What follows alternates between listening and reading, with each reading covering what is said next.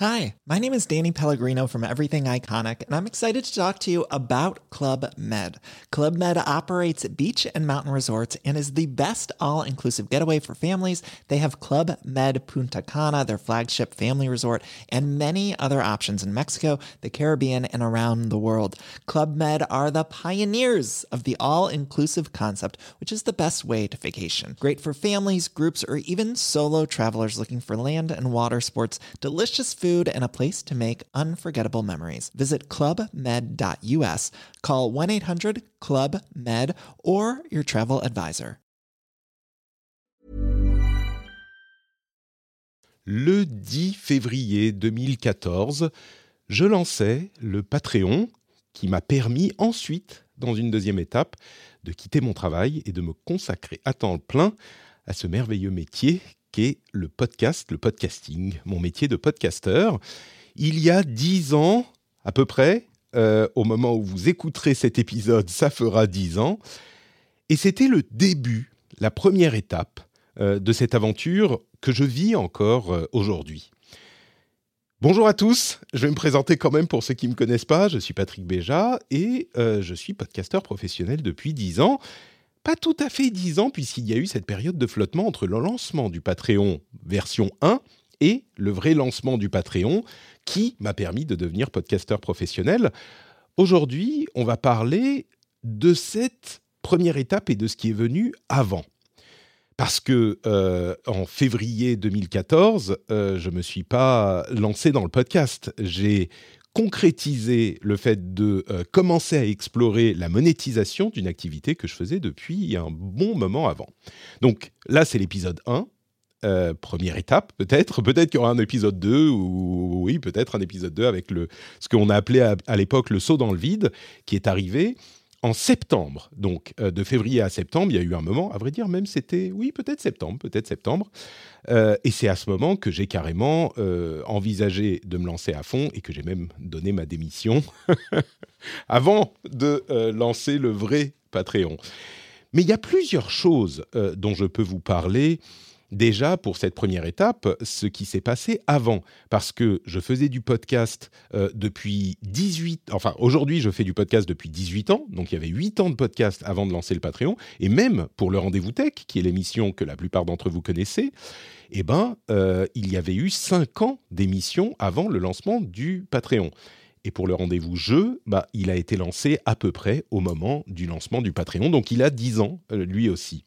C'est vraiment un, événement, un anniversaire euh, important. Enfin, évidemment, on le comprend. Mais c'est important parce que j'étais pas sûr euh, de pouvoir durer aussi longtemps. J'espère que ça va durer encore très longtemps, mais j'étais pas sûr à l'époque de pouvoir durer aussi longtemps. C'était vraiment quelque chose qui n'avait pas été fait. Euh, et peut-être qu'on s'en rend pas bien compte aujourd'hui où il y a beaucoup de gens qui vivent de ce métier de création de contenu. Mais à l'époque, c'était hyper, hyper rare et hyper compliqué. Dans cet épisode hors série, euh, je vais vous parler donc euh, de ce contexte-là, d'avant euh, le 10 février 2014. Il y a eu un avant et un après le lancement de mon Patreon dans la sphère des créateurs de contenu. Je rigole, mais alors clairement, c'est pas moi qui ai provoqué ça, mais on était vraiment au début de quelque chose. Donc je vais vous parler un petit peu de ça. Et euh, je vais vous parler également donc de, l'état des lieux du, podcast et de la création de contenu euh, avant, et de l'état des lieux et euh, de, la, comment dire de l'état du financement participatif avant, et de la monétisation de cette création de contenu, et puis aussi mon état d'esprit à moi quand je me suis lancé dans cette première étape on arrivera euh, à la question de vraiment de la transformation en métier dans un épisode 2, mais peut-être que cette partie, j'espère, vous sera utile aussi. Et puis dans une deuxième partie du hors-série, peut-être que ça vous intéressera moins d'entre vous, peut-être, euh, mais je vais répondre à certaines questions que vous vous êtes posées. Là, on va, on va mordre un peu sur euh, la question de la transformation en métier aussi. je vous ai proposé sur les réseaux sociaux et sur Discord de me poser des questions sur ce sujet. Et vous allez voir qu'on va toucher à des choses intéressantes aussi. Euh, on va un petit peu parler d'argent, hein, pour ceux qui se posent des questions sur ces choses-là. Euh, on va un petit peu parler d'argent. Il y a eu des questions qui étaient récurrentes euh, sur la, ce que ça représente, comment je l'ai envisagé, est-ce que je peux bien en vivre, est-ce que je pouvais bien en vivre à l'époque, ce que ça représentait par rapport à un CDI, etc., etc. Donc, on va parler de tout ça et on va commencer par la première partie tout de suite. Donc, avant 2014, on en est où? Euh, bah, Le podcast existe hein, depuis longtemps. Je crois que beaucoup d'entre vous euh, se souviennent peut-être de, des différentes renaissances du podcast au cours des années 2010. On en a eu en, je sais plus, 2014, 2016, 2020 avec le confinement. Mais bien sûr, le podcast existait depuis longtemps et contrairement à d'autres technologies, il n'a jamais vraiment disparu le podcast. Il est en progression constante, peut-être maintenant qu'on a atteint euh, bah, une euh, pénétration euh, aussi grande que possible dans la population, mais il est en progression constante depuis sa création, on va dire, autour de 2004-2005. Moi, je me suis lancé en 2006 avec Azeroth.fr, que certains d'entre vous connaissent déjà. D'ailleurs, euh, je, mentionnerai les noms de certains d'entre vous aussi par rapport à ce Patreon à la fin de l'émission. Il y a des gens qui ont une place particulière dans mon cœur. Mais euh, le, podcast, moi, je me suis lancé en 2006. Donc, vous voyez que ça faisait un moment euh, entre 2006 et 2014. Et le rendez-vous tech a été lancé en 2009. Donc, 2006 euh, à 2009, 3 ans avant le lancement du rendez-vous tech, et 2009 à 2014, 5 ans avant le lancement du Patreon. Et dans ce temps-là, j'ai vraiment fait plusieurs podcasts parce que, vous le savez, j'en parle parfois, je suis vraiment complètement tombé amoureux du média et du, mode de communication, en fait. Et le, podcast, en fait, euh, l'une des choses qui est importante à comprendre pour ma motivation pour continuer, c'est vraiment un truc qui peut s'appliquer à n'importe qui pour la motivation à continuer, même quand on ne fait pas d'argent, c'est qu'il faut être amoureux de ce qu'on fait. Euh, le podcast est un format dans lequel je suis tombé, et euh, quand je dis tomber amoureux, c'est vraiment l'équivalent professionnel de tomber amoureux dans la vie personnelle. quoi. C'est un truc qui a été une révélation et dans lequel à peu près tout euh, me convient. Tout est adapté à ma façon de fonctionner, à mon état d'esprit, à la manière dont j'envisage euh, la communication. Donc, vraiment, euh, le podcast est un truc que je faisais même sans être payé, parce qu'il y avait très très peu d'opportunités de monétisation pour le podcast avant l'arrivée de Patreon. Je reviendrai là-dessus dans un moment, mais l'état des lieux du podcast que je veux faire avant 2014, c'était impossible de gagner de l'argent avec le podcast. Et pourtant, Dieu sait qu'on a essayé.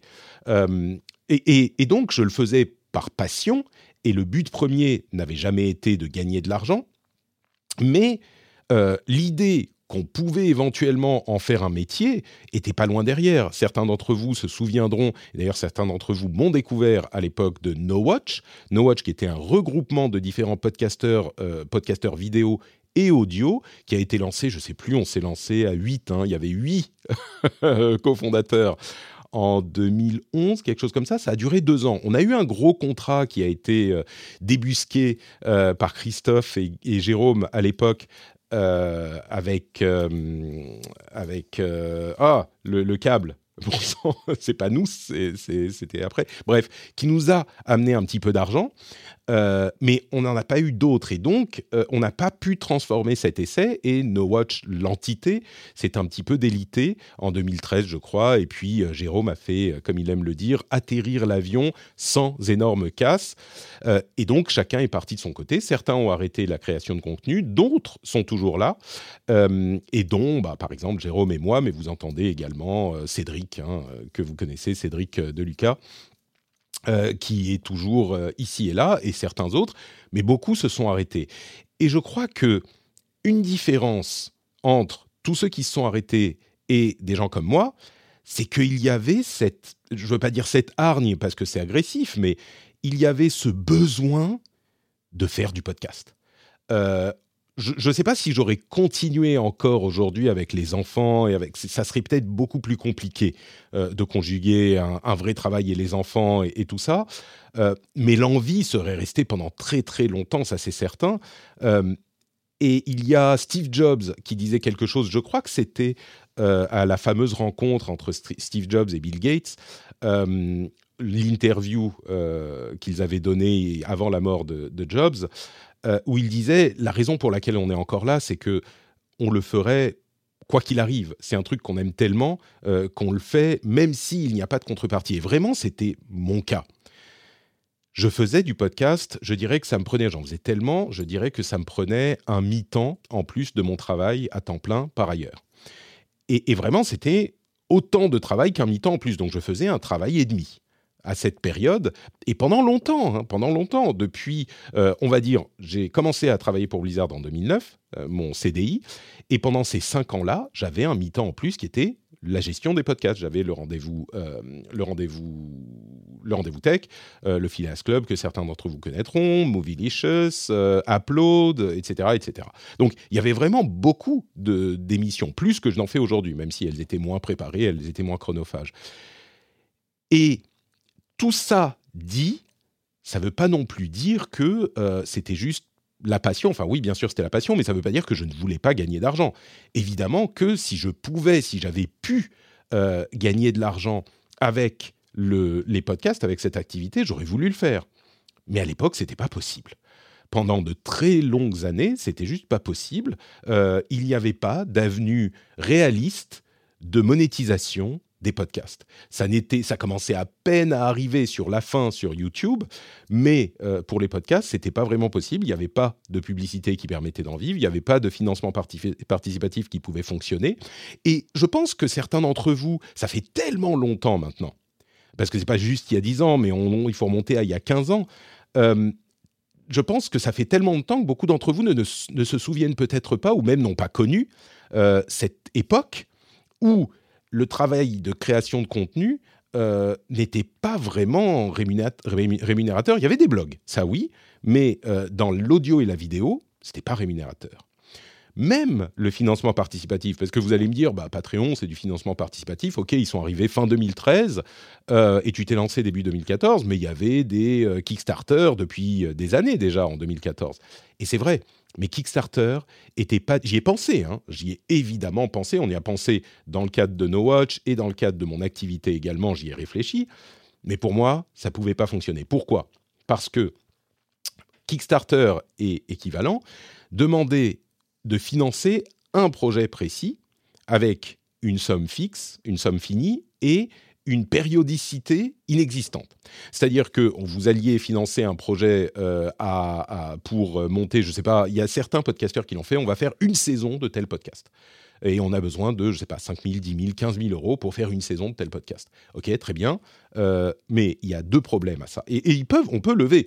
Alors évidemment, si on est des euh, donjons de Naelbuck et ce genre de choses qui, qui lèvent 100, 200 000, je ne sais pas, 1 million d'euros, je ne sais plus combien ils avaient levé à plusieurs reprises, oui, bon, là, euh, on peut financer un bon moment. Mais dans le cadre de euh, créateurs de contenu moins euh, connus et de projets un petit peu moins flashy, bah, on va lever combien? 5, 10 000, 15 000 euros? Ça s'est fait, hein Deux problèmes. D'une part, 15 000 euros, ça peut paraître beaucoup, mais tu payes personne pendant un an. Parce qu'on on imaginerait des saisons euh, et, du coup, on paye un an. Mais 15 000 euros, tu fais rien avec. Déjà, tu vas pas toucher 15 000 euros, évidemment. Puis quand ça rentre dans la boîte, il y a plein de choses à payer, évidemment. Mais tu payes personne. Enfin, personne ne peut vivre euh, sur 10 euh, 000 euros dans l'année quand, tu dois en ressortir un, salaire ou même si tu ressors ça en, en dividende.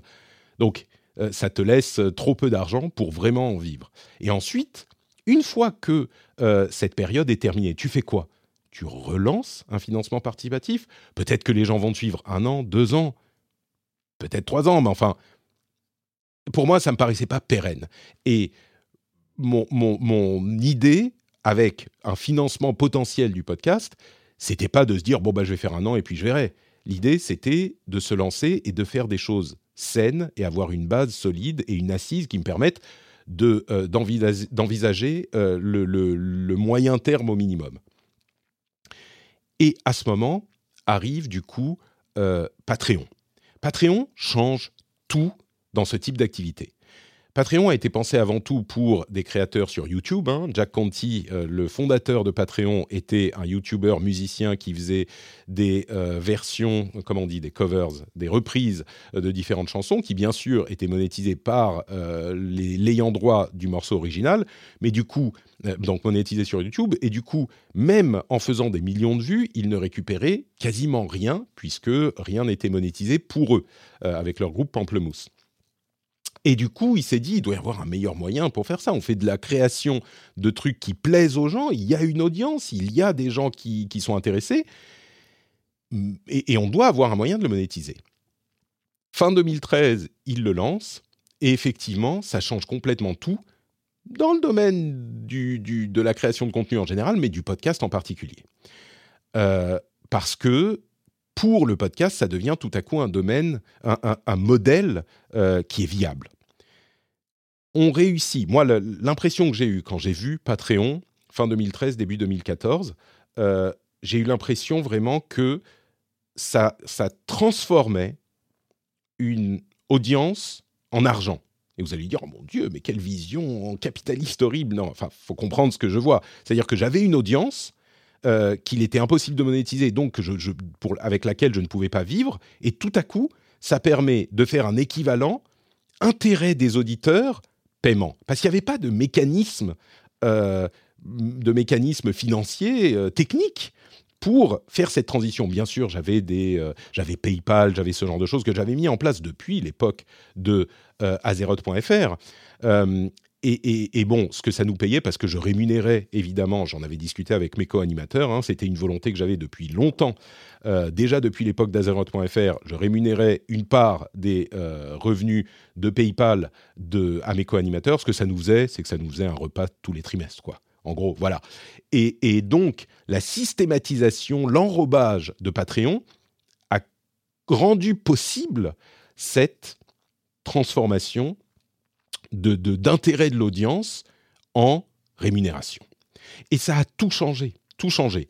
Pour moi, et pour d'autres, évidemment. Et n'oublions pas que là, je parle de cette première étape en février où euh, c'était encore très exploratoire. C'est-à-dire que je voyais euh, certains projets se monter autour de Patreon, surtout euh, chez mes, mes, amis et certains collègues anglophones, puisque le site venait de là-bas. Et moi, mon état d'esprit était vraiment de se dire, euh, il faut que je tente pour voir ce que ça donne. Encore une fois, l'idée n'était pas de se lancer parce que j'avais un travail, j'étais, euh, euh, comment dire, j'étais dans une situation qui était assez. J'avais pas encore la, la, preuve que ça pouvait fonctionner pour envisager même d'en faire mon métier. Donc, l'idée c'était de voir ce que ça pouvait donner juste pour en avoir une, pour faire un test. Et je me disais vraiment, euh, il faut que je le fasse aussi vite que possible. Mon état d'esprit pour lancer cette première étape, c'était de le faire aussi vite que possible. Euh, parce que je me disais, et il y a une réflexion là-dedans. Il y a une réflexion qui est, euh, comme vous l'avez compris, hein, j'espère qu'il est clair que le podcast, c'est l'amour professionnel de ma vie. Il n'y a aucun, aucun, cynisme dans l'approche de monétisation du podcast c'est juste la concrétisation d'une opportunité d'en vivre. Et, mais cette concrétisation d'une opportunité, eh ben, il faut la réfléchir avec un esprit euh, euh, euh, entrepreneurial. Il faut penser comment est-ce que ça va fonctionner, ce qu'on peut faire, ce qu'on qu'on ne veut pas faire.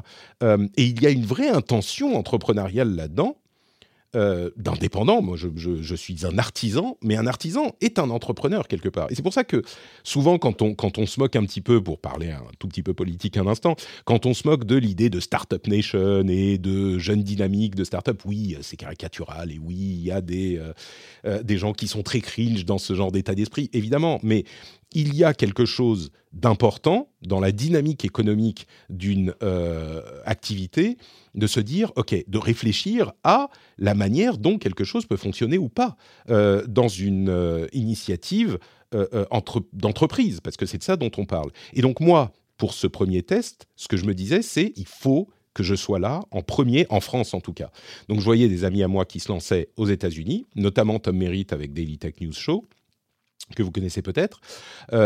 parce que et, je me disais, je vais y aller très vite et j'ai commencé à y réfléchir, je crois, avant Noël, peut-être juste après Noël, euh, et je l'ai lancé donc le 10 février. Donc c'est vraiment venu assez vite pour tout préparer. Il a fallu le, truc était live le 10 février, euh, donc il a fallu que je prépare ça assez vite, euh, parce que ce que je me disais c'est si je me lance en deuxième ou en troisième, l'effet, l'impact de la nouveauté n'est plus là. Et c'est hyper important d'avoir, euh, en plus de l'audience qui me suit depuis longtemps, qui me fait confiance, qui sait euh, que je fais un travail sérieux, etc., d'avoir en plus le fait de se dire Waouh, c'est dingue ça, qu'on puisse faire un truc comme ça. Quand on s'y est habitué, bah, le Waouh, c'est dingue, il est beaucoup moins là. Et donc, encore une fois, il y avait, vraiment cette idée de. Euh, de, de, plan de presque de communication ou d'impact marketing, de se dire regardez, je propose un truc comme ça, c'est la première fois qu'on va vous proposer un truc comme ça, est-ce que vous voulez y participer? Et donc, 10 euh, février 2014, euh, je me lance et le, le, but était modeste. C'est-à-dire que je, suis sûr que là encore, je parle de tout ça et vous vous dites ah donc c'est euh, professionnalisation du truc et tout. Est-ce que tu vas pouvoir déjà commencer à envisager à quitter ton boulot, tout ça? Pas vraiment ce que j'avais fait au départ, parce que personne savait ce que ça pouvait donner, et à vrai dire, c'est toujours difficile d'imaginer les sommes qu'on va pouvoir récolter pour ce genre de campagne. Donc au départ, j'avais proposé, euh, c'était en dollars hein, à l'époque, j'avais proposé un premier palier à 200 dollars par épisode et un deuxième palier à 500 dollars par épisode. À l'époque, il y avait deux épisodes par euh, mois. Enfin, c'était bimensuel, donc deux ou trois épisodes par mois. Et donc, euh, on n'était pas du tout à un niveau où je pouvais en vivre. C'était clairement un complément euh, substantiel de revenus, mais on n'était pas du tout à une ambition de professionnalisation totale. Donc, le, but était de tester euh, les eaux du, financement participatif. Pour, pour ce qui est de mon état d'esprit et de l'état d'esprit de ma famille de l'époque, donc ma femme, évidemment qu'on en avait parlé, même si c'était pas encore une idée de, euh, euh, professionnalisation totale, euh, on en avait beaucoup parlé. Et je dois dire que au bout de cinq ans chez Blizzard, j'aimais beaucoup mon travail toujours, mais j'en avais un petit peu fait le tour. Et puis là où également ça peut vous être un petit peu utile pour évaluer les choses, dans quel état d'esprit j'étais, peut-être que dans certains, pour certains d'entre vous, vous êtes dans un état d'esprit comparable aujourd'hui ou à l'avenir. une des choses qui me faisait me mettre un petit point d'interrogation sur mon futur chez Blizzard, c'est une chose qu'on dit parfois, c'est quand tu veux savoir si tu veux continuer ton boulot, un des bons moyens, une des bonnes pistes, c'est de se demander si on voudrait faire le travail de son manager. Donc, euh, parce que la progression au sein de l'entreprise logique, c'est a priori de continuer à progresser et puis d'arriver dans une position où on va euh, faire le travail de la personne qui est juste au-dessus de nous. Et moi, c'était pas quelque chose qui me convenait, je crois. Déjà, à cette époque, en février, je me disais, bon, je suis pas sûr de vouloir rester 5 ans, 10 ans de plus dans cette société. Bon, 10 ans de plus, j'y serai plus. Euh, peut-être que je serais parti avec un gros pactole euh, suite à, la, fermeture de Blizzard euh, Paris.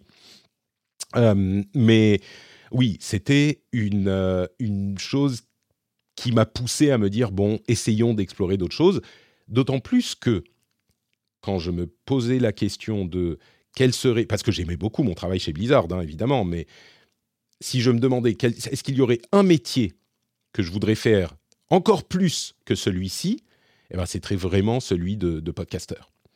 Et donc, ça a facilité un petit peu l'idée de se dire bon, on voit ce que ça donne euh, début février et est-ce que ça peut prendre? Vous vous souvenez peut-être que effectivement ça a bien pris pour ceux d'entre vous qui écoutaient déjà à l'époque. Ça a bien pris et euh, en allez dans la journée je vais vous re-raconter cette anecdote, désolé si vous l'avez déjà entendu, mais j'avais donc passé plusieurs semaines à préparer ce Patreon. Et puis, je quitte Blizzard euh, pour la journée.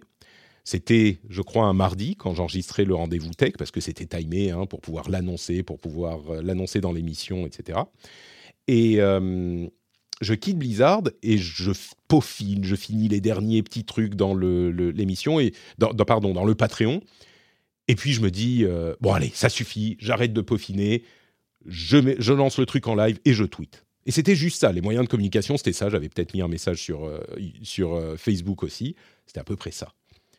Et donc j'avais 10 minutes de marche jusqu'au train de chez Blizzard, et 10 minutes après, donc, je regarde euh, sur 10 minutes, 15 minutes après, je regarde sur le site Patreon, est-ce que ça a donné quelque chose juste en tweetant? Parce que les tweets, au bout de 20 minutes, bah, ils ont disparu. Hein, donc, euh, c'est pas forcément le, truc qui va rester.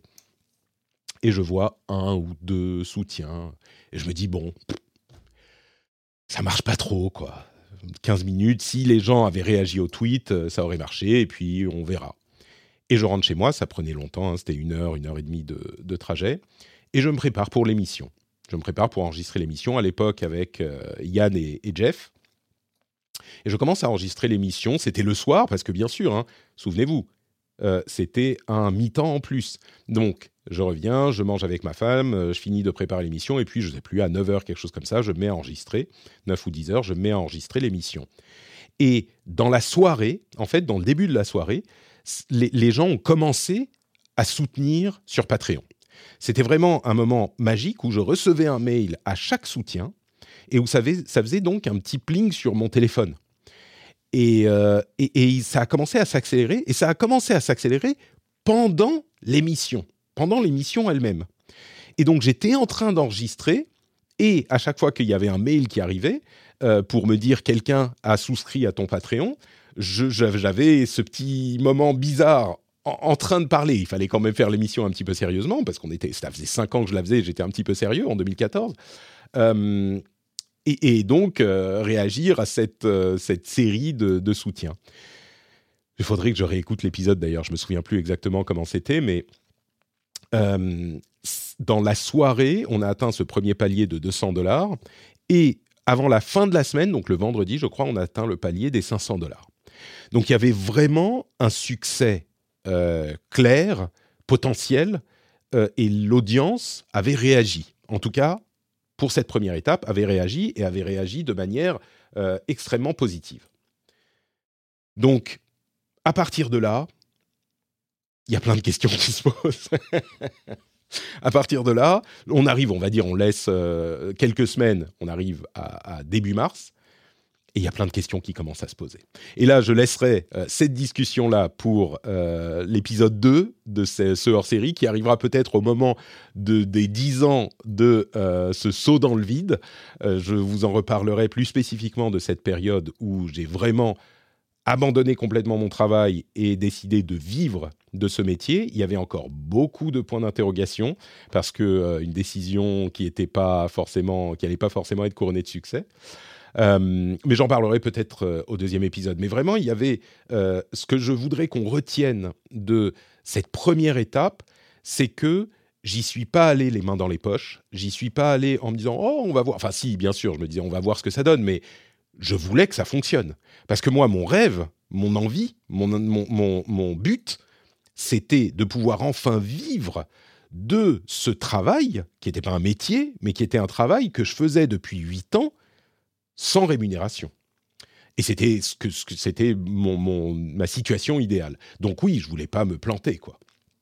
Donc ça c'était euh, la, première étape. J'espère que vous serez là dans quelques temps pour euh, dans quelques mois pour la deuxième étape. Euh, on verra où on, en est à ce moment et quand j'enregistrerai. Mais avant ça, je voudrais répondre aux questions que vous vous posez sur que vous avez posées sur les réseaux sociaux. Et, donc, on va toucher un petit peu à cette deuxième étape quand même aussi.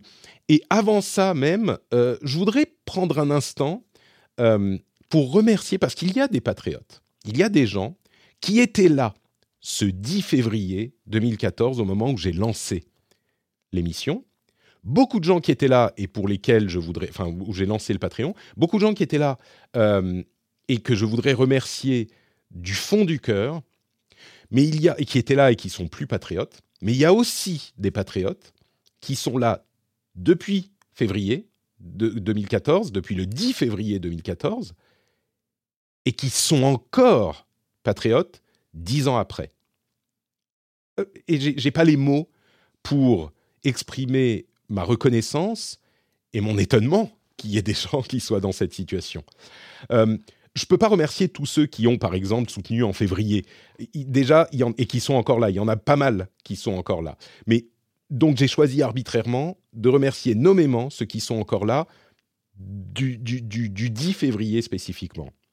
Euh, et j'espère, avant de, donner les noms et de répondre aux questions, j'espère être encore là dans 10 ans. On verra dans les semaines et dans les mois à venir euh, ce que je veux mettre en place pour essayer d'être encore là dans 10 ans. Vous allez voir que on risque peut-être de rentrer dans une nouvelle étape euh, de, mon, de mon travail et de l'organisation du travail, pas sur le fond des émissions, mais peut-être sur la, la manière dont j'envisage euh, par petites touches le, financement. et j'espère que je serai encore là dans, 10 ans. Et dites-vous bien que possiblement, si vous commencez aujourd'hui à soutenir, vous ferez partie des gens dont je dirais, mais ils étaient déjà là il y a dix ans, dans dix ans.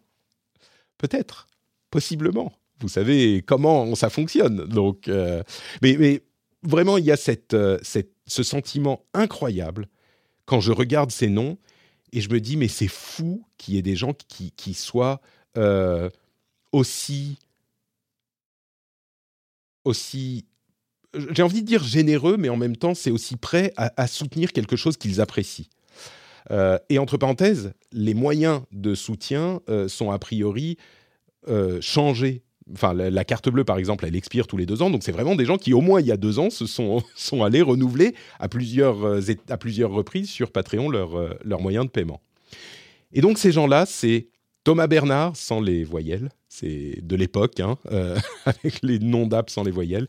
Thomas Bernard, Sylvoun, Chewy, ZMK, Samuel Ferreira, Hubert Varlet, Samuel Amiache, Michel Salib, Guillaume, Notka, Julien Mulot, Yakamama, Matt, euh, Julien Chandel, Philippe M, Florent Berthelot, Florent qui m'a longtemps beaucoup aidé pour la publication des émissions, qui est encore là, ça me fait quelque chose. Euh, et qui, qui était un, tout jeune qui était venu à une rencontre d'Azeroth.fr à l'époque. Il doit avoir 20 euh, ans de plus. Mais, enfin, il commençait à écouter Azeroth.fr, donc il a 18 ans de plus que quand il a commencé à écouter les podcasts. Rendez-vous compte. Thomas, Peter Schaeffer, Xavier Guilman, Xavier qui est le, développeur de Podcast Addict, l'app que beaucoup d'entre vous utilisent, la plupart d'entre vous utilisent sur euh, Android. Diapason, Adrien Galou et Maé, Chacun de ces noms me fait, pousser un pétale de fleurs dans mon cœur. et, tous ceux que je mentionne pas, parce que vous êtes nombreux et nombreuses euh, à soutenir depuis longtemps, mais vraiment un merci particulier à vous tous. Euh, et j'espère, alors je ne sais pas si vous serez encore là dans dix ans, mais j'espère qu'il y aura des gens qui s'abonnent aujourd'hui et qui, par, j'espère, la qualité de mon travail, euh, et quand je dis la qualité de mon travail, c'est la manière dont je traite les sujets, les recherches sérieuses que je fais, les analyses intéressantes que je fais, et un autre élément qui est essentiel, le fun que j'infuse dans les émissions. On est sérieux, mais c'est distrayant. J'espère que vous passez un bon moment quand vous écoutez les émissions. Parce que si vous passez pas un bon moment, vous n'allez pas écouter la suite. Et vous n'aurez pas l'opportunité d'apprendre ces choses importantes pour la, compréhension du monde la compréhension de la tech qui permet de comprendre le monde. Mais il faut que ça soit fun, il faut que ça soit intéressant. Et j'espère que je réussis sur ces deux avenues. Les sujets intéressants, bien traités, bien analysés, bien résumés, bien expliqués, et des bons moments qu'on passe ensemble, cette proximité qui s'installe entre nous, le fait qu'on se connaisse presque, euh, qui, est, qui est quelque chose, une chose à laquelle je tiens et qui fait qu'on est différent des médias traditionnels. Donc, vous tous que j'ai cités, vous êtes sensibles à ça. Vous tous qui êtes sur Patreon, vous êtes sensibles à ça. Et euh, c'est une, chose que, qui, j'espère, dont vous êtes conscient quand vous soutenez les émissions. Euh, c'est une chose que je fais intentionnellement pour vous et pour moi. Et, et, on est dans cette sorte de partenariat. Vous obtenez ce que vous appréciez et vous le compensez financièrement quand vous le pouvez et comme vous le pouvez. Donc, je fais les, mains en, prière de remerciement. Et du coup, la deuxième partie de cette émission, euh, pour répondre à vos questions, comme je le disais, il y a quelques questions euh, qui touchent un petit peu à l'épisode 2, on va dire, ça fera un petit peu la transition, mais quelques questions sur les réseaux sociaux, sur sur Discord. d'abord, j'ai regroupé par grand thème, mais d'abord, oui, ça fait se sentir vieux. Hein. Jazz et Ibalrid disent euh, que ça fait il y a bien longtemps, ça fait longtemps, hein, 10 ans, ça fait euh, euh, des gens qui nous ont découvert l'époque de No Watch, etc. On me demande aussi si c'est le logo d'origine que j'ai utilisé pour la communication. Vous savez, le logo noir. En fait, au tout début, c'était une boule horrible avec un logo rouge que j'avais fait sous Photoshop. Le deuxième était moins moche, avec le truc orange et, noir. le troisième, fait par Jérôme d'ailleurs, est quand même bien plus beau. Mais, mais oui, ça fait long, hein. ça fait long 10 ans. Euh, donc ensuite des questions sur, euh, il y a plein de, questions différentes, mais euh, Pépito me dit félicitations pour ces 10 ans. Je me souviens du moment où l'annonce de que tu quittes ton travail, c'est ce qui m'a décidé instantanément à te soutenir. Donc ça, ça sera l'étape 2. Je trouvais ça courageux. J'aimerais avoir l'audace un jour de faire comme toi, mais trois enfants et un crédit, c'est dur de pouvoir se lancer, tout à fait. Et c'est pour ça que je disais à l'époque déjà, si vous n'avez pas d'enfants et que vous n'avez pas de maison à payer ou que vous pouvez encore euh, vous le permettre un tout petit peu, se lancer, il faut le faire et il faut pas trop trop attendre quoi, parce que on a la chance en France d'avoir euh, la sécurité sociale, euh, l'assurance chômage qui peut vous aider, etc. Il faut pas attendre d'avoir trois enfants, c'est sûr. Mais même si vous avez trois enfants, moi ce que je pense c'est que on peut toujours y essayer d'y consacrer euh, une ou deux heures par-ci par-là et faire un petit peu quelque chose. Il faut pas non plus complètement rejeter, oublier. Donc j'espère que c'est ton cas, Pépito, et que tu peux faire un petit peu. Hmm. Un petit peu de cette passion, euh, peut-être une ou deux heures par mois, même une, heure par semaine, ça peut donner quelque chose. On peut trouver une forme qui nous, qui nous satisfait un minimum. Et donc sa question c'est qu'est-ce qui te manque le plus de ta vie d'avant? Et au contraire euh, le truc qui était tellement mieux qui est tellement mieux aujourd'hui qu'à l'époque professionnellement bien sûr. Je dois dire que ma vie d'avant me manque pas euh, professionnellement.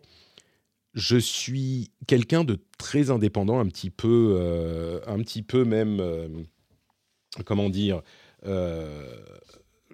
isolé dans ma grotte. Je suis content quoi, tout seul et j'aime pas les gens. Donc le, le truc vraiment qui me... J'aime pas les gens. je suis content d'interagir avec les gens quand je veux moi. On va dire ça comme ça. Mais le truc vraiment qui me... que, que, j'apprécie par rapport à euh, ma période en grande entreprise, c'est que je peux décider moi-même de ce que je veux faire. Dans la grande entreprise dans laquelle je travaillais, il y avait énormément de, euh, d'approbation, euh, il fallait faire approuver par un tel, un tel, on pouvait rien faire tout seul. et, et là, c'est moi qui décide, c'est moi qui le fais. Ça, c'est le truc que j'apprécie énormément. Euh, et puis bon, au-delà de l'évidence qui est, bah, je travaille sur des podcasts que j'aime, euh, les sujets que je veux traiter, c'est moi qui les traite, enfin, que je veux, que j'estime important à traiter, je, le fais moi-même, etc., etc. Donc oui, c'est cette indépendance euh, qui me plaît le plus, et oui, je suis indépendant. Barbour, toujours sur Discord, euh, me dit bon anniversaire. Euh, tu es un des créateurs de contenu que je suis le plus fier de soutenir. Merci Barbour. Euh, et c'est cool de pouvoir soutenir des créateurs de contenu. C'est cool que ça puisse exister ça. Rendez-vous compte, il y a dix ans, c'était pas vraiment possible de faire ça. C'est merveilleux qu'on ait un écosystème qui nous permette de faire ça aujourd'hui. Pour me soutenir moi, mais d'autres aussi. Moi, je soutiens des créateurs de contenu que j'apprécie. C'est génial de pouvoir se dire je, je contribue à rendre possible cette création que j'apprécie. Et en direct en plus, parce que c'est même pas en payant un truc qu'il va y avoir des euh, pourcentages qui vont aller à telle, telle et telle et telle entité. Là, ça me vient à moi pour euh, l'immense majorité. Donc, il me demande est-ce que tu as des sources d'inspiration pour créer le rendez-vous tech, créateur de contenu, émission de radio? As-tu bénéficié de conseils avant de te lancer, euh, que ce soit pour Patreon ou l'émission elle-même? Alors, inspiration, oui, 100%. Pour mon émission sur World of Warcraft, euh, j'écoutais The Instance, à laquelle, euh, émission à laquelle j'ai fini par participer. Et pour la tech, j'écoutais le rendez-vous, le rendez-vous tech. J'écoutais This Week in Tech, que j'écoute toujours et auquel j'ai participé régulièrement. un peu moins maintenant parce que j'ai moins le temps, mais donc oui, inspiration clairement des podcasts équivalents anglophones. Et la raison pour laquelle je me suis lancé en France, euh, c'est que je voulais des émissions comme ça en français et j'en trouvais pas. Donc c'était une motivation de créer un truc que je voulais moi, euh, que j'aurais voulu voir exister et qui n'existait pas. Par contre pour Patreon, non. Pas vraiment. C'était un truc qui, parce que même mes amis qui s'étaient lancés, ils exploraient. Euh, on connaissait pas du tout. Il y avait plein de trucs que je connaissais pas. Pour établir les flux RSS, au début, je les tapais à la main dans une page en HTML, quoi. Donc, je défrichais tout. Et pour le financement participatif, j'ai défriché tout aussi. Donc non, c'était vraiment un truc qu'il fallait. Euh, c'était d'autant plus effrayant, quoi. Euh, aujourd'hui, il y a des sortes de, euh, même si on veut être créateur de contenu, si on veut se lancer sur Twitch ou YouTube ou ce genre de choses. Alors oui, il y a beaucoup plus, il y a moins de place parce qu'il y a beaucoup plus de monde, mais mais c'est, il y a des conseils, il y a des guides. On peut dire ok, ça, ça marche, ça, ça marche pas, machin. Moi, j'étais dans le noir complet, complet. Toujours Barbour, pourquoi la tech et pas le jeu vidéo? Vu ton parcours, la deuxième option semblait plus logique. Eh ben, je travaillais chez Blizzard et j'avais pas le droit de parler de jeux vidéo. C'est d'ailleurs pour ça que j'ai arrêté euh, Azeroth.fr, qui parlait d'un jeu édité, développé et édité par Blizzard, euh, euh, World of Warcraft. Et donc, j'ai lancé le, le rendez-vous tech, en partie pour pouvoir continuer à parler d'un sujet qui m'intéressait, alors que je ne pouvais plus euh, parler de jeux vidéo. Et si vous avez bien noté les dates, euh, le rendez-vous jeu a été lancé genre la semaine euh, d'après mon départ de Blizzard. Je voulais absolument parler de jeux vidéo aussi. Donc oui, ça aurait été logique, mais, mais c'est cette raison. Le podcast est-il un milieu bienveillant où des rivalités, des animosités existent avec les confrères? Je dirais que le podcast a été un milieu très très bienveillant pendant très longtemps, mais que depuis 5 ans, 8 ans, c'est pas qu'il n'est pas bienveillant, c'est que euh, il y a beaucoup moins de relations avec les confrères. Avant, c'était un petit milieu, tout le monde se, connaissait, tout le monde allait dans les émissions les uns des autres. Euh, aujourd'hui, c'est beaucoup moins le cas. Moi, j'invite des gens euh, tout le temps dans mes émissions, mais on m'invite moins.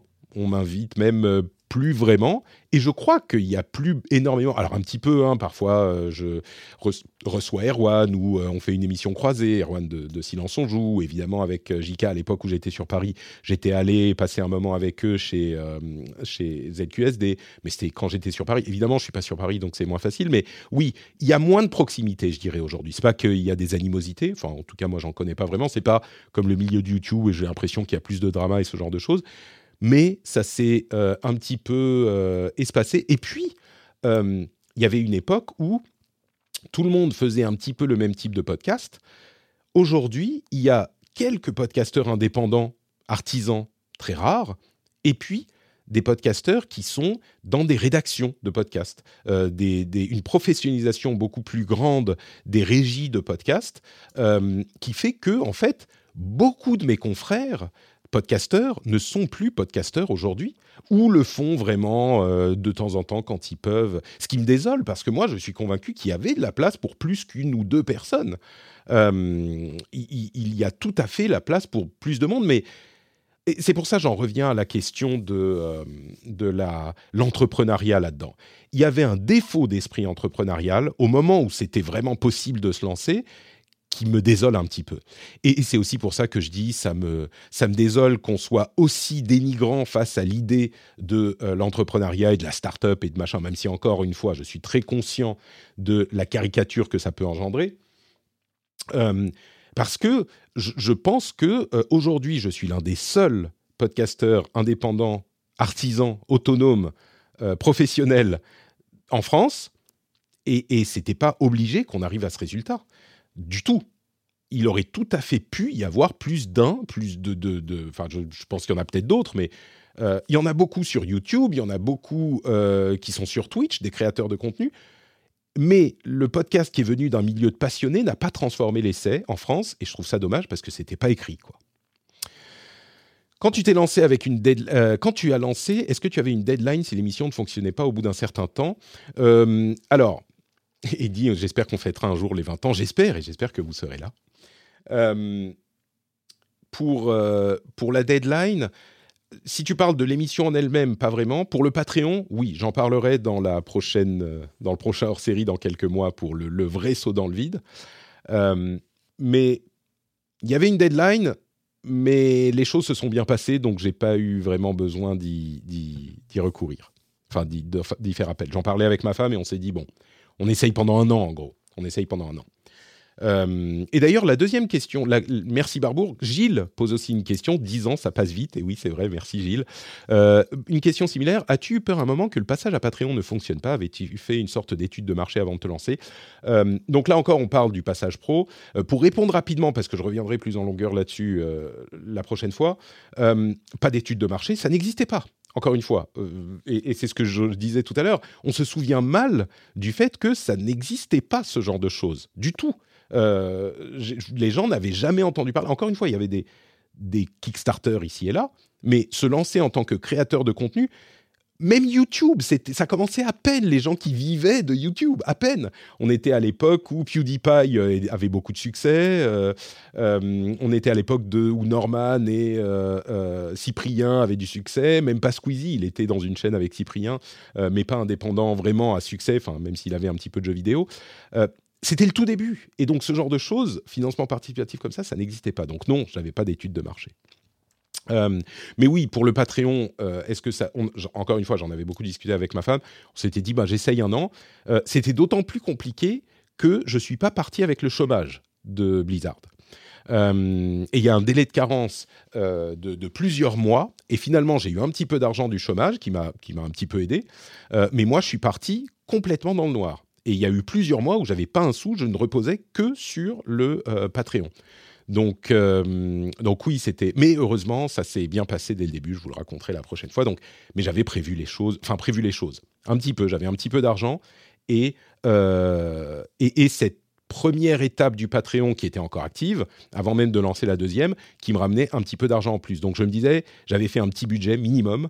Est-ce que je peux manger des pâtes et vivre? Et vous vous en souviendrez peut-être, l'un des, l'un des paliers, c'était de manger des pâtes au moment du lancement en pro. J'y reviendrai.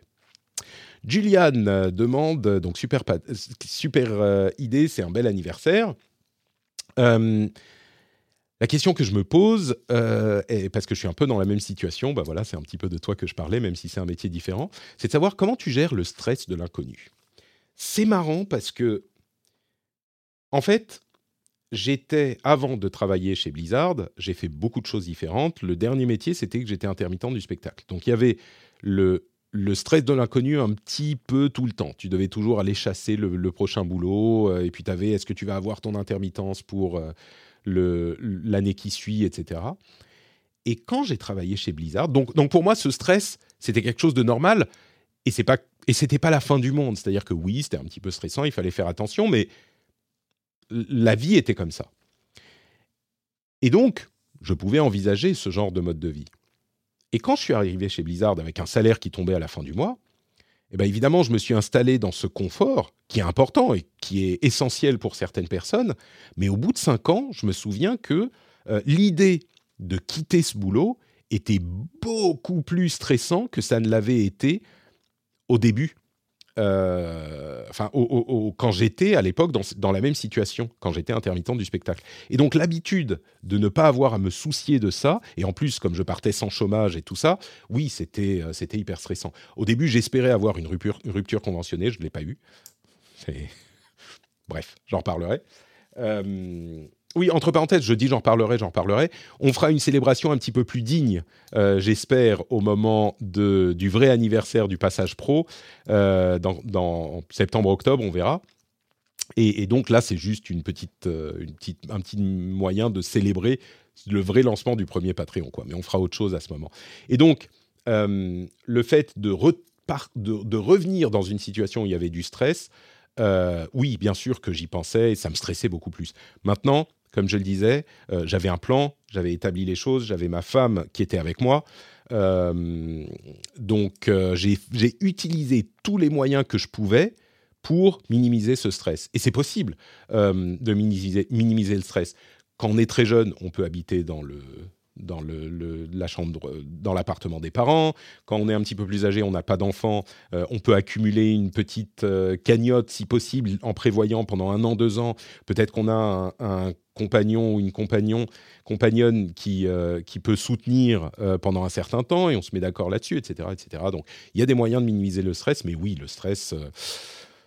Euh, aujourd'hui, il est encore là, mais je le gère. D'une part parce que j'ai heureusement votre soutien qui est très important pour minimiser ce stress. Et même s'il y a des fluctuations, on n'est jamais arrivé à un niveau où je devrais vraiment paniquer Donc ça, c'est essentiel.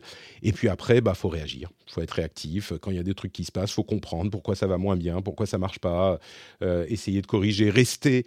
Euh, on peut pas se reposer sur ses lauriers, c'est sûr. Euh, comme je le dis souvent, l'émission, elle évolue petit à petit, euh, par petites touches. Mais je pense que si je faisais aujourd'hui l'émission que je faisais il y a 15 ans, eh ben ça marcherait pas aussi bien parce que ça allait pas autant en profondeur, ça apportait pas autant de valeur ajoutée, etc., etc. Donc bah oui, il faut. C'est un, c'est un choix. Et il faut, euh, il faut le, le, gérer. Euh, tu me demandes aussi, tu as un métier où ça, qui dépend beaucoup de la communauté, comme toi qui es freelance. Euh, la communauté est très fidèle. J'imagine qu'il y a quand même une crainte que ça s'arrête un jour. Je me demandais comment tu appréhendais ça, d'une part au niveau financier, d'autre part au niveau émotionnel. Est-ce que c'est quelque chose dont tu as peur? Évidemment. Évidemment.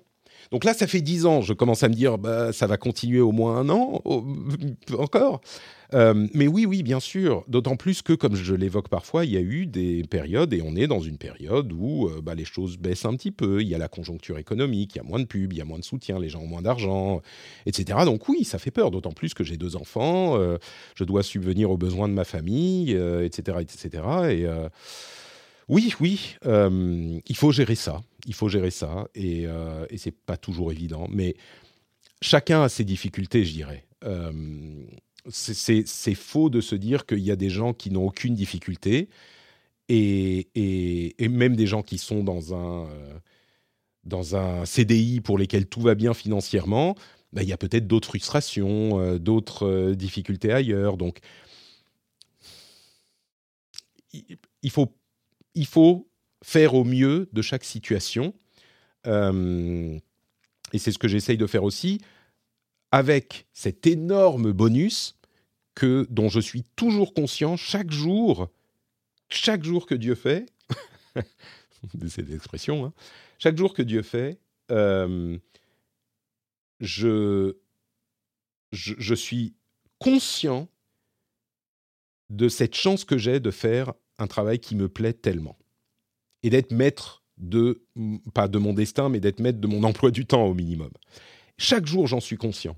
Donc évidemment, oui, il y a un coût euh, qui est un coût de stress et émotionnel euh, dont j'aimerais bien pouvoir me débarrasser.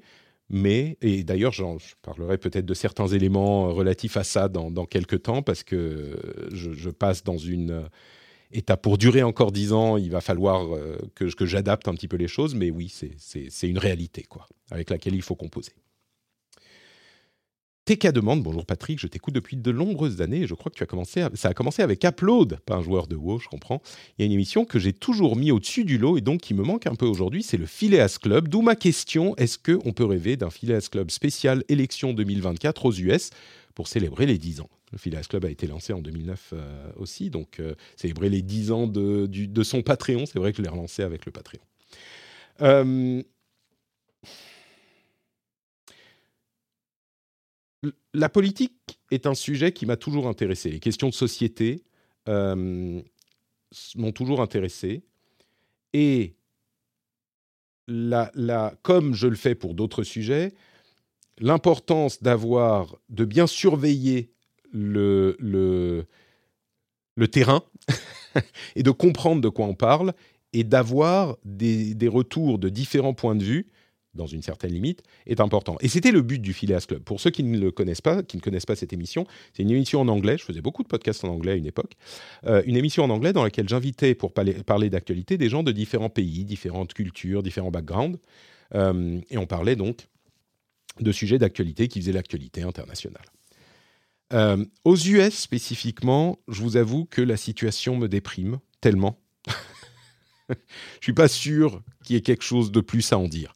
Et j'ai un traumatisme euh, du Phileas Club qui est que j'ai, à mon sens, minimisé le danger que représentait quelqu'un comme Donald Trump à l'époque.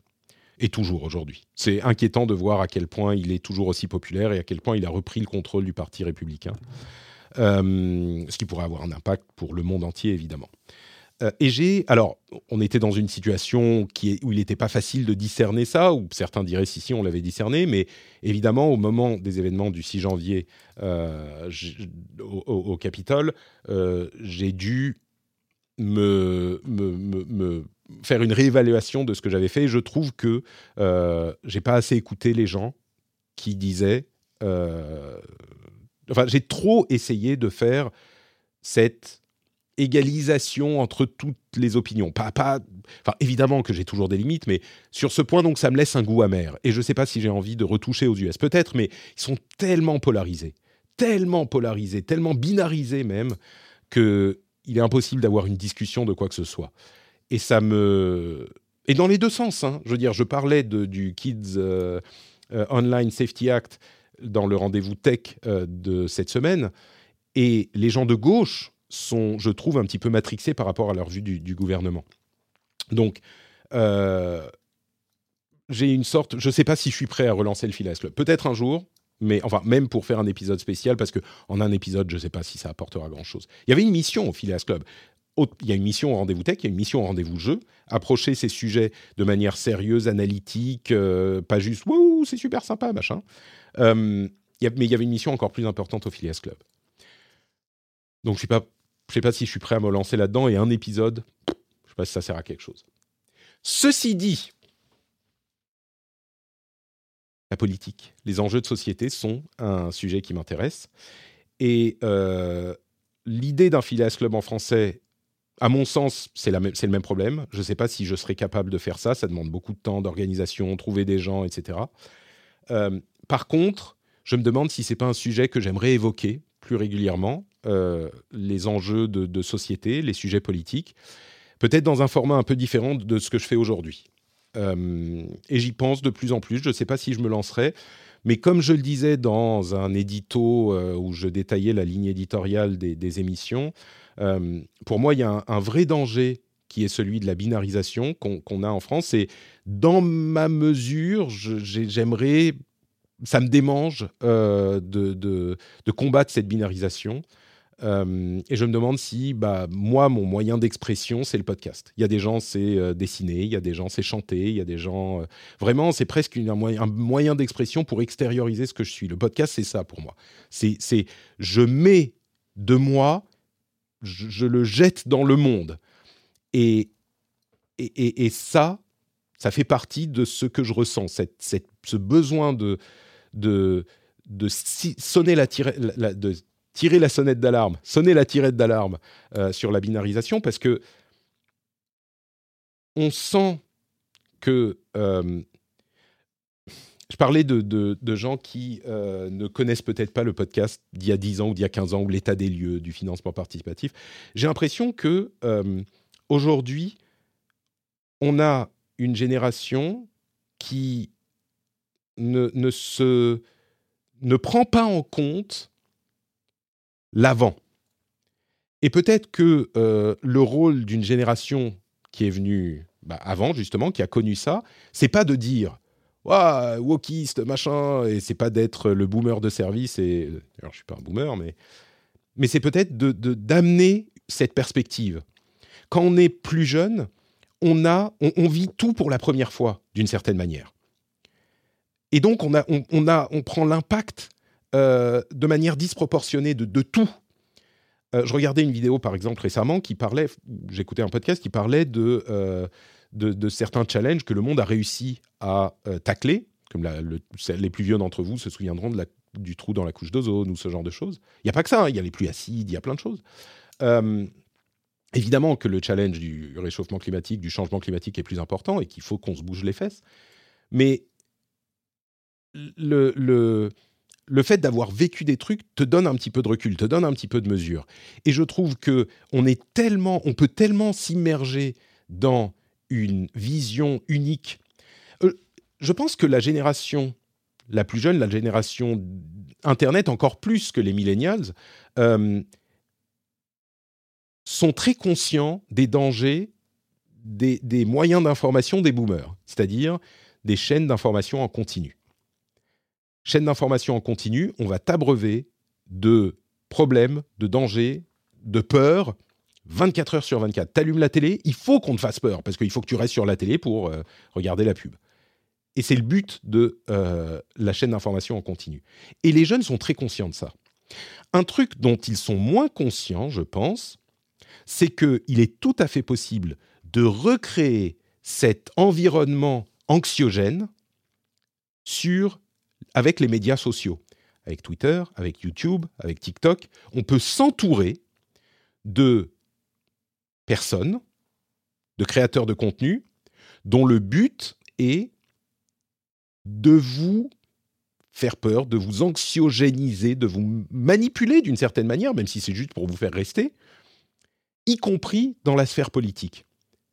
Moi, je navigue plutôt dans des sphères politiques de gauche, donc je vois ça, je suis sûr que c'est la même chose à droite, et on comprend très bien comment, la même comment ça peut être le cas à droite, mais je crois qu'il y a beaucoup de gens qui ne comprennent pas comment ça peut être le cas pour la gauche aussi.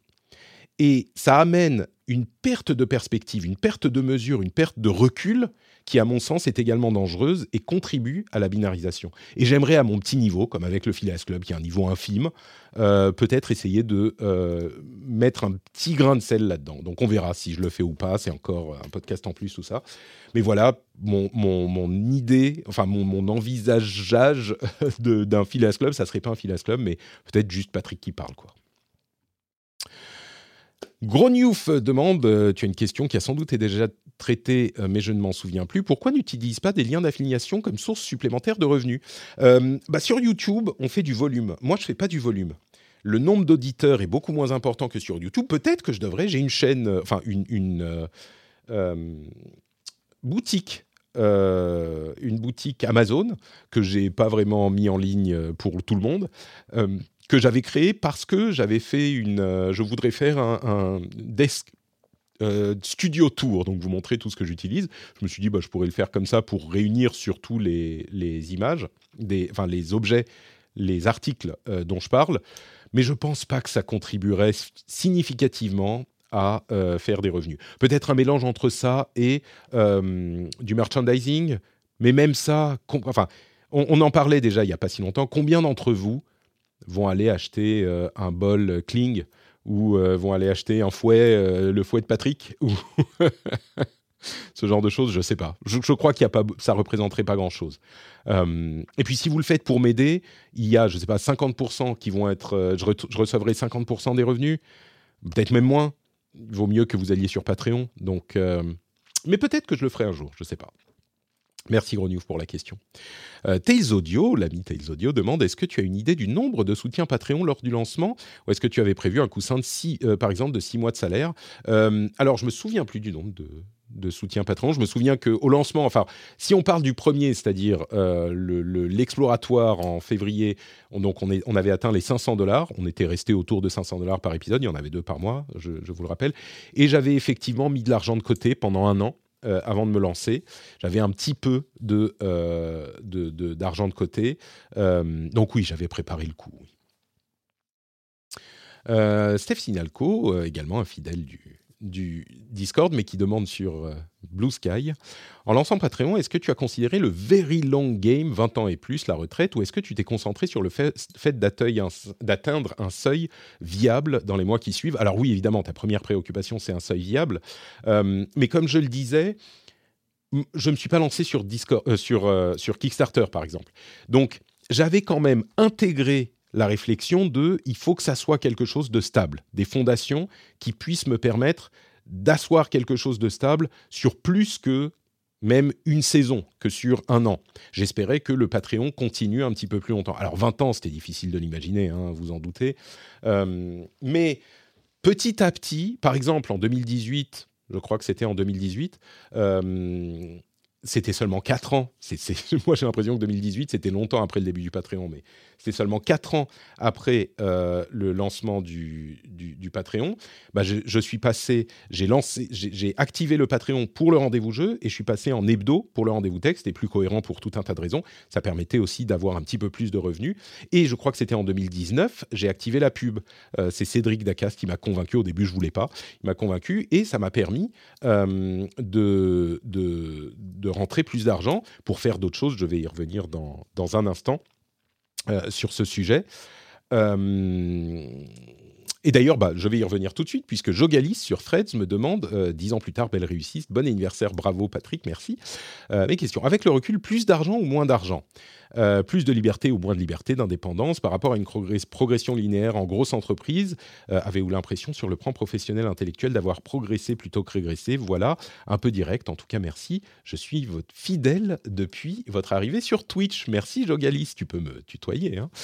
Euh, c'est marrant d'ailleurs qu'il soit, qu'il ait commencé à écouter depuis son arrivée sur, depuis mon arrivée sur Twitch parce que ça fait complètement partie des petites évolutions par petites touches que j'ai fait constamment dans l'émission et qui sont un, comment dire, pas un facteur, mais qui sont un résultat de mon approche un, petit peu entrepreneuriale de l'émission. Évidemment que je pense, je pense tout comme comment faire un produit viable, qui plaise aux gens, qui puisse toucher les gens là où ils sont. Euh, et, ça, ça passe par la forme, Twitch, vidéo, etc., même si c'est minime aujourd'hui, je pense que c'est important. Euh, et ça passe par le fond. Comme vous le savez, l'émission a beaucoup changé dans la manière dont elle traite les sujets, les sujets qu'elle traite, etc. Donc il y a vraiment cette idée de qu'est-ce que je fais aujourd'hui qui est, j'ai l'impression, peut-être que je me trompe, mais qui est pas toujours euh, l'état d'esprit dans lequel sont les créateurs de contenu, certains créateurs de contenu, en particulier dans le podcast? Je me demande si les gens se disent pas, oh bah je fais un podcast, puis voilà, oh, on se réunit, on parle, c'est sympa. Oui, c'est très sympa. Mais si on veut faire quelque chose qui dure, et peut-être que ça, ça répond aussi à la question de euh, est-ce que de, Steph, euh, est-ce que tu as pensé au long game? C'est pas que j'ai établi au départ, au lancement, au lancement du podcast, au lancement du Patreon, bon bah je vais faire les choses comme ça. Et puis j'ai pensé à faire comme ça pour que ça dure. C'est que c'est une question que je me pose tout le temps est-ce que je fais un truc qui est bien? Est-ce que c'est une émission que j'écouterai? Est-ce que c'est une émission qui traite les bons sujets? Je parle beaucoup du rendez-vous tech, c'est le cas pour le rendez-vous jeu aussi. Est-ce que je traite les bons sujets de la bonne manière? On fait beaucoup, on voit beaucoup euh, sur Twitch par exemple de euh, traitement de sujets, de société dans l'industrie dans du jeu vidéo. Moi j'ai lancé le rendez-vous jeu en 2014, on traitait de ces sujets dès le début euh, j'ai l'impression, il faudrait peut-être que j'aille revoir, peut-être que c'est une impression, mais on traitait de ces sujets dès le début. Donc, euh, j'avais une réflexion sur ce point dès le début et que j'ai encore tout le temps. Tout le temps. Donc, je pense que si on reste encore dix ans euh, à faire du, si je reste encore dix ans à faire du podcast, dans dix ans, l'émission sera sans doute un petit peu différente, animée par Bot Patrick et moi, je serai au Bahamas. Et donc ta question, c'est est-ce que tu as l'impression, euh, ah oui, plus d'argent ou moins d'argent, est-ce que tu as l'impression d'avoir euh, régressé sur le plan professionnel? Euh, Moi, à la base, après le bac, j'ai fait des études d'informatique. Si je voulais gagner beaucoup d'argent, je serais resté dans l'informatique. C'est dans les années 90. Je peux vous dire que l'argent à se faire, c'était tout tracé. J'avais un boulot qui m'attendait euh, j'aurais pu devenir euh, développeur, euh, travailler dans une SS2I sans problème. Et je ferais aujourd'hui, je pense, beaucoup d'argent. Je serais, j'en sais rien, une sorte de directeur quelque part. et je me la coulerais douce et je serais en train de dire, oh, bah dans, mes, bonus de cette année, ça va être tant, oh, oh, ok, peut-être que je peux m'acheter une troisième Tesla. Bon, j'exagère, mais je pense que j'aurais pu. C'est pas ce choix que j'ai fait. Moi, je suis parti étudier le japonais, je suis parti vivre au Japon, je suis allé faire du cinéma. Enfin, donc professionnellement, est-ce que j'ai progressé? J'en sais rien. Intellectuellement, est-ce que mon métier me plaît plus? Oui, sans aucun doute. Euh, je pense que je fais moins d'argent que j'aurais pu le faire en ayant une, euh, une carrière plus classique, mais évidemment, ça m'importe pas du tout. C'est pas pour ça que je le fais. Et surtout, c'est facile pour moi de le dire parce que je suis dans une situation où je peux euh, subvenir à mes besoins et aux besoins de ma famille grâce à vous.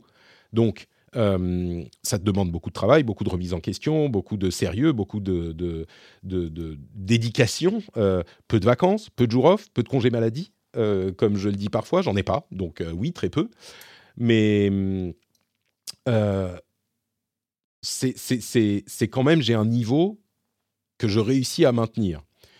Euh, mais moins d'argent sans doute, oui. Moins d'argent sans doute que ce que j'aurais pu avoir si j'avais fait un métier, euh, même si j'avais continué chez Blizzard.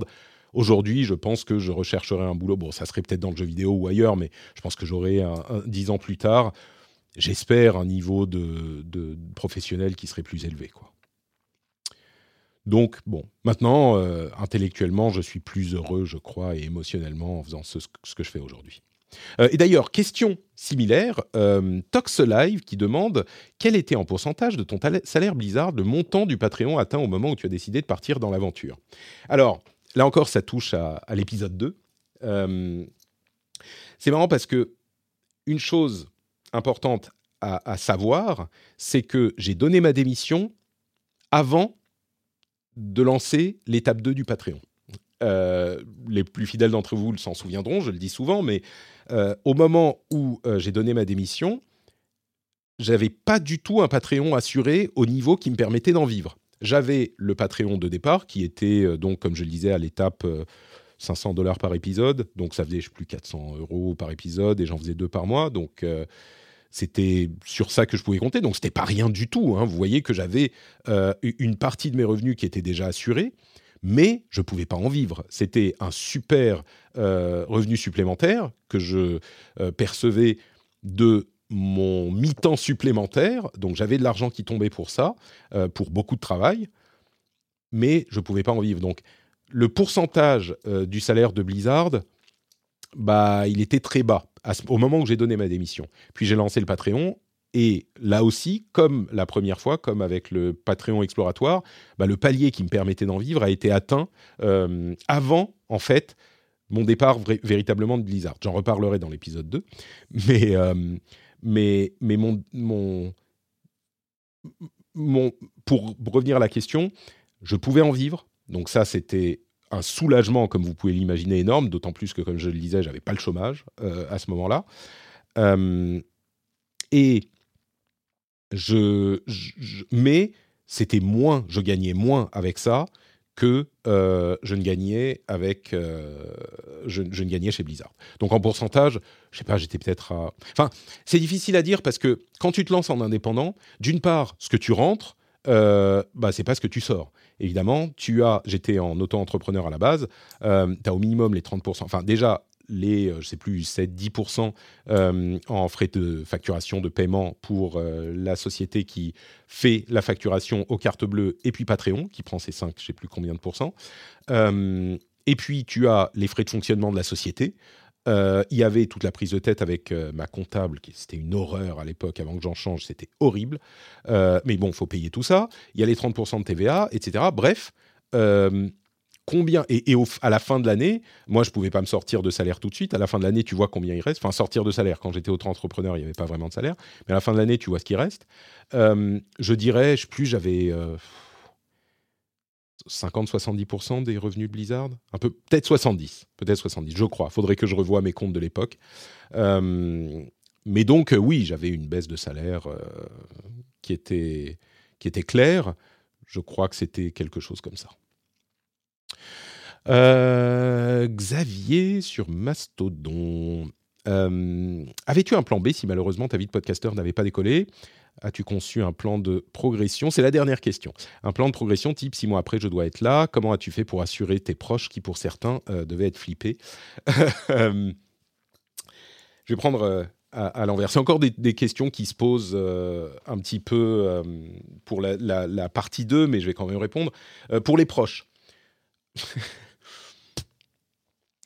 euh bah, ils n'avaient pas vraiment le choix. J'étais déjà relativement âgé. Hein. Je me suis lancé, c'était il y a 10 ans. Donc, euh, oui, j'avais presque 40 ans. Donc, euh, voilà, j'étais adulte, je faisais ce que je voulais. Bien sûr, ils pouvaient s'inquiéter, mais je disais non, mais je vais voir, ça va. Enfin, il y a une chose. Euh, peut-être que j'aurais dû ouvrir par ça, mais c'est une bonne conclusion aussi. quand j'avais 18 ans, j'ai eu un accident de la route assez grave. Euh, et ça m'a amené à me poser beaucoup de questions. J'étais à l'hôpital pendant des mois. Euh, ça m'a amené à me poser beaucoup de questions euh, sur la vie, ce que je veux, ce que je suis, tout ça. et l'une des choses que j'ai décidé, c'est une règle de vie que je me suis imposée depuis et qui a pas mal fonctionné, que je vous recommande. C'est que quand j'ai une grande décision à prendre, je me demande est-ce que quand, quand je serai très vieux, alors à l'époque j'étais très jeune, je me disais, quand j'aurai 70 ans, est-ce que je regretterai de ne pas l'avoir fait? Et je me suis posé la question plusieurs fois dans ma vie, pas, pas tous les jours, hein, mais peut-être 3-4 fois, et j'ai suivi ce principe. Si la réponse est oui, je le regretterai, alors il faut que je le fasse. Alors il n'y a juste pas d'excuse. Il n'y a pas d'excuse. Aucune. Il faut que tu trouves un moyen de le faire. Évidemment, c'est plus facile à faire euh, quand on n'a pas des enfants euh, qui dépendent de nous, hein, euh, évidemment. Mais c'est quand même un truc qui est important dans ma manière de voir les choses. Et donc là, quand j'ai pris cette décision, il y avait un petit peu ce framework qui était en place. Et donc, bah, j'allais le faire de toute façon. Et mes proches, bah, je leur ai expliqué. Je leur ai dit, voilà, j'ai tant d'argent, je vais faire un an au minimum. Et puis, on va voir comment ça fonctionne, tout ça. Évidemment, il y en avait qui étaient flippés, mais... mon père, par exemple, a toujours soutenu enfin, généralement soutenu dans ce genre de choses. Je me souviens qu'il y avait un moment décisif, par exemple, euh, quand je travaillais chez, chez Blizzard. Euh, y avait, j'étais euh, dans la famille pour un dîner de famille et je parlais d'un truc qui était la New Media Expo, New Media and Podcast Expo, je crois, en 2011 à Las Vegas. Et mes amis en parlaient depuis longtemps, surtout mes amis américains, et ils allaient là-bas évidemment, chez eux, ils étaient à côté, donc c'était pas dur. Et moi, je me disais, ah, ça serait bien que j'y aille quand même, mais j'avais pas l'argent. Et euh, mon père, j'en parlais donc à ce dîner euh, chez eux. Et mon père avait pas d'argent non plus. Hein. Mon père, je vous parlerai peut-être de la, de, la, de la, vie de mon père un jour, vous verrez que c'est particulier, mais il n'avait pas d'argent non plus. Mais il avait un tout petit peu de sous de côté. Il m'a dit, est-ce que tu penses que c'est quelque chose qui serait utile pour toi et pour ton, ta passion, ton métier, quoi. Enfin, ton, travail, parce que c'était vraiment un travail, le podcast à l'époque, même si j'avais un autre vrai travail en plus, et même si j'étais pas payé pour. Je dis, écoute, oui, je pense que ça pourrait être super, networking, rencontre, machin, ça pourrait être bien, quoi, j'aimerais. Et il m'a payé le billet d'avion. Euh, et, et ce moment a changé ma carrière, complètement j'ai rencontré des gens, j'ai euh, vraiment pu solidifier des relations. Ça a complètement transformé ma carrière de podcasteur. C'était en 2011, encore une fois. C'est pas qu'elle n'existait pas avant, au contraire, elle était même active, mais là, ça a changé les choses. Et donc, tout ça pour dire que les, les proches devaient être flippés oui, mais en même temps, c'était pas leur problème et euh, je leur expliquais, j'y allais pas n'importe comment quoi. Euh, comme vous, l'avez compris, j'avais préparé les choses, j'avais discuté, j'avais euh, un budget, j'avais un but, j'avais exploré avec le Patreon, etc. Donc, ils ont été relativement rassurés. Est-ce que tu avais un plan de progression type après six mois je dois être là, après un an? Alors pas six mois, mais oui effectivement on s'était donné un an avec ma femme et euh, on avait un budget. Donc je me disais, si j'arrive à atteindre tel euh, montant, euh, j'ai telle et telle dépense, aussi peu que possible, parce qu'on était juste elle et moi hein, à l'époque. Et, donc j'ai cet objectif de budget. Et heureusement, je l'ai atteint relativement vite et il est resté stable. Donc oui, ça s'est super bien passé. Avais-tu un plan B si malheureusement ta vie de podcasteur n'avait pas décollé? Bah, J'aurais retrouvé un boulot. c'est je pense que on est, euh, on est trop traumatisé en France. Enfin, comme, c'est normal que ça soit traumatisant l'idée de ne pas avoir de boulot, évidemment, évidemment. Mais on a la sécurité sociale, on a une assurance chômage qui marche pas mal, on a des aides euh, de l'État, on a l'éducation qui est gratuite. Euh, je veux pas minimiser les difficultés de personnes qui sont au chômage de longue durée, par exemple, ou qui sont dans des catégories socio-professionnelles euh, qui, sont plus vulnérables, euh, ou ce genre de choses. Je ne veux pas le minimiser. Mais euh, il y a une... À mon sens, une peur généralisée de l'idée qu'on puisse essayer quelque chose qui nous met dans une situation vulnérable qui est trop importante. C'est-à-dire que, encore plus quand j'étais juste avec ma femme, euh, ma femme, elle est venue me rejoindre en France, elle gagnait pas un sou. Moi, je gagnais pas énormément chez Blizzard, on n'avait pas beaucoup d'argent. On était tous les deux, bah, on vivait dans 20 mètres carrés, euh, on mangeait euh, beaucoup de pâtes et des, des, plats dans lesquels il n'y avait pas beaucoup de viande. On n'avait pas la crainte d'une maladie qui nous, nous mettrait au tapis pour toute la vie au niveau financier, parce qu'on a la sécurité sociale. Et donc, Bon, je reviens à la question. Avais-tu un plan B? Ben non, mon plan B, c'est que j'aurais retrouvé un travail. Voilà, c'est pas et j'aurais retrouvé un travail, un travail qui m'aurait peut-être pas forcément plu euh, au début. J'aurais dû prendre la première chose qui se présentait. Euh, peut-être que j'aurais dû euh, devenir, j'en sais rien, caissier dans un supermarché, peut-être, et que j'aurais essayé de trouver un autre travail en faisant ce travail-là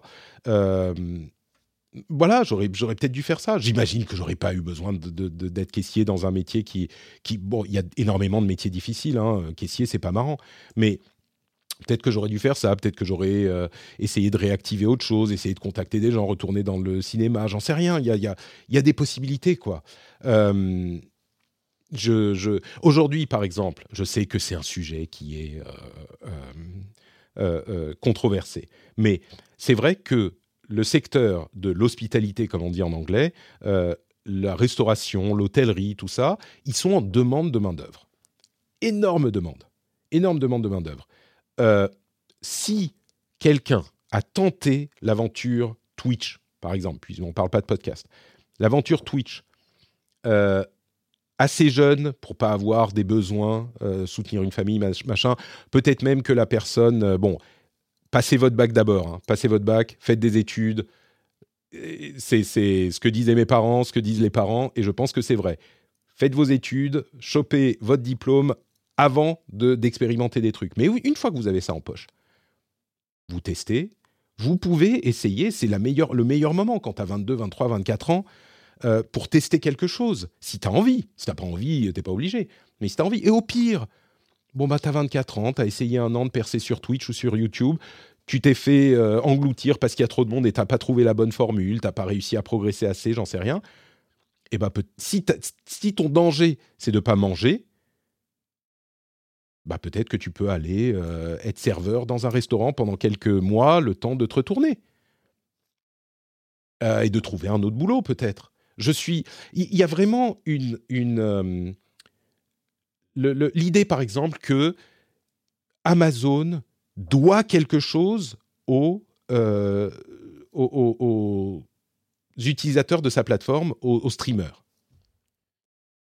C'est un état d'esprit que je ne comprends pas. Je, veux dire, je comprends l'argument, je comprends l'idée, mais je comprends la discussion de Amazon utilise, bénéficie du travail de machin, ça je comprends, mais dans l'état d'esprit, il y a en, deçà, à la base, quelque chose qui me gêne, qui est que, euh, encore, on revient à cet esprit finalement d'entrepreneuriat. De, euh, L'idée de, bah, je vais essayer de faire quelque chose et de voir si ça marche, et je vais m'adapter, je vais travailler, je vais pas juste me lancer et faire oh euh, merde j'ai mis quatre vidéos sur Twitch et sur YouTube et ça marche pas. Bah non, c'est pas ça. Évidemment que c'est dur. C'est comme c'est dur de se lancer en tant que musicien. C'est exactement la même idée. Comme c'est dur peut-être de se dire ma passion c'est le pain.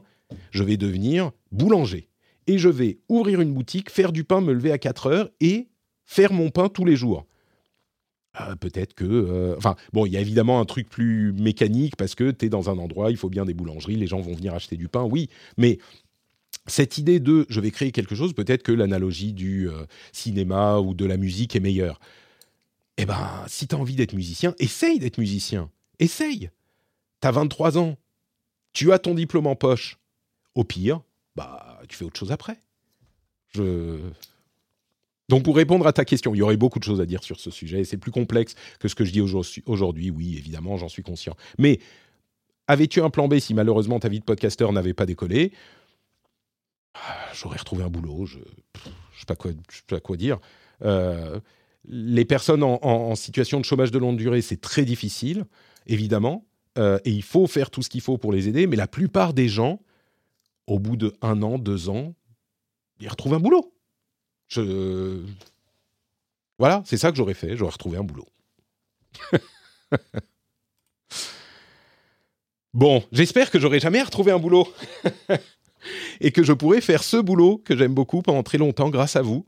Euh, et que ça continuera à évoluer et que je continuerai à faire les choses euh, de la meilleure manière que je peux et de la manière la plus intéressante pour vous et que vous continuerez à soutenir euh, cette initiative qui continue à être euh, une chance rare, exceptionnelle et dont je vous suis extrêmement reconnaissant. Un merci encore à tous ceux qui ont rejoint le Patreon le 10 février 2014 et les jours suivants et la semaine suivante. Vous êtes trop nombreux pour que je vous mentionne tous, mais mon cœur s'envole euh, vers vous. Je sais que vous étiez dans des situations différentes, que les choses ont beaucoup évolué depuis.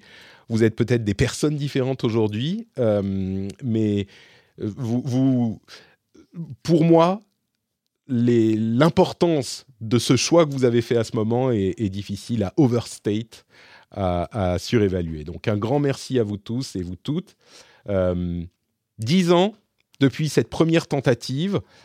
Dans quelques mois, on reviendra avec un moyen de fêter, j'espère, euh, les dix ans de la vraie professionnalisation. Je referai, j'espère, ce 10 ans de Patreon épisode 2 euh, pour vous parler de vraiment cette étape à ce moment où j'ai décidé de tout quitter, ce saut dans le vide.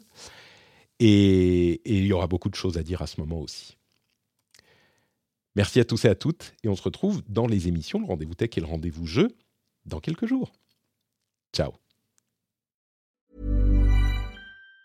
Say hello to a new era of mental health care. Cerebral is here to help you achieve your mental wellness goals with professional therapy and medication management support. 100% online. You'll experience the all new Cerebral Way, an innovative approach to mental wellness designed around you. You'll get a personalized treatment plan from a therapist, prescriber, or both in a safe and judgment free space. Your cerebral therapist or prescriber will outline a customized plan with clear milestones along the way so you can get to feeling your best. With Cerebral, you're not alone in your mental health journey. We're here to empower you to live a fulfilling life. So take that first step towards a brighter future and sign up today at cerebral.com slash podcast and use code ACasts to get 15% off your first month. Offer only valid on monthly plans. Other exclusions may apply. Offer ends July 31st, 2024. See site for details. Millions of people have lost weight with personalized plans from Noom, like Evan, who can't stand salads and still lost 50 pounds. Salads, generally, for most people, are the easy button, right? For me, that wasn't an option. I never really was a salad guy. That's just not who I am. But Noom worked for me. Get your personalized plan today at Noom.com. Real Noom user compensated to provide their story. In four weeks, the typical Noom user can expect to lose one to two pounds per week. Individual results may vary.